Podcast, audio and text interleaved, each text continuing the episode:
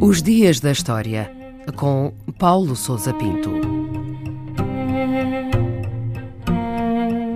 7 de junho de 1929, o dia em que foi criado o Estado do Vaticano. Foi nesta data que entrou em vigor, com a ratificação pelo Parlamento da Itália, o acordo entre o Estado italiano e a Santa Sé, assinado três meses antes entre Mussolini, em nome do rei Vítor Emanuel III, e o cardeal Pietro Gasparri, em representação do Papa Pio XI. Ficou conhecido pelo nome de Tratado de Latrão e consta, na verdade, de vários acordos com vista à plena normalização das relações entre a Itália e a Santa Sé. O aspecto mais importante do tratado foi a definição do Estado da Cidade do Vaticano, com a delimitação do seu território, assim como o reconhecimento da soberania da Santa Sé sobre o mesmo. As ligações entre o Reino da Itália e o novo Estado foram reguladas segundo uma concordata também incluída no tratado. Por fim, o acordo estabeleceu a quantia da indenização a pagar pelo Estado italiano pelas perdas sofridas pela Santa Sé a quando da unificação da Itália no século XIX.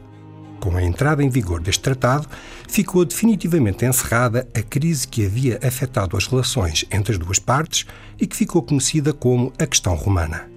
E o que foi essa questão romana? O nome designa o conflito que opôs o Reino da Itália, proclamado em 1861, à Santa Sé e envolveu diretamente o domínio do Papa sobre a cidade de Roma. A unificação política da Itália foi um processo muito conturbado que decorreu ao longo do século XIX e que envolveu uma série de revoltas nacionalistas contra o domínio austríaco e francês sobre diversas parcelas do território.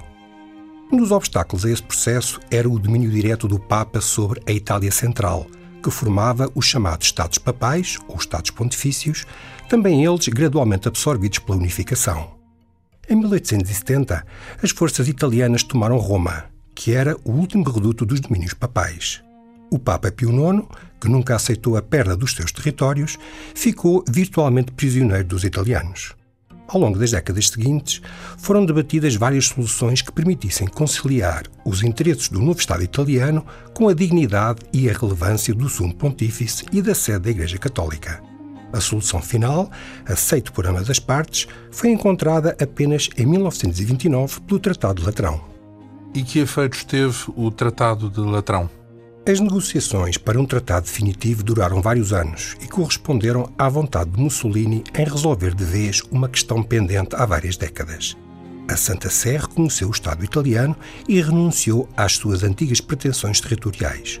O seu poder ficou circunscrito a um pequeno território, na realidade o mais pequeno Estado do mundo, com cerca de 44 hectares. Após a Segunda Guerra Mundial e a queda de Mussolini, a República Italiana adotou na sua Constituição os termos do Tratado Latrão, que continua nos seus traços essenciais em vigor. Alguns dos aspectos, entretanto, removidos dizem respeito ao catolicismo como religião oficial de Itália e outros aspectos envolvendo a liberdade religiosa, o casamento civil ou nomeação de bispos. O mesmo ocorreu com outros países que têm, desde aquela data, regulado as suas relações com a Santa Sé mediante a assinatura de concordatas. Entre estes países encontra-se Portugal, que celebrou uma primeira concordata em 1940 e que foi posteriormente revista em 2004.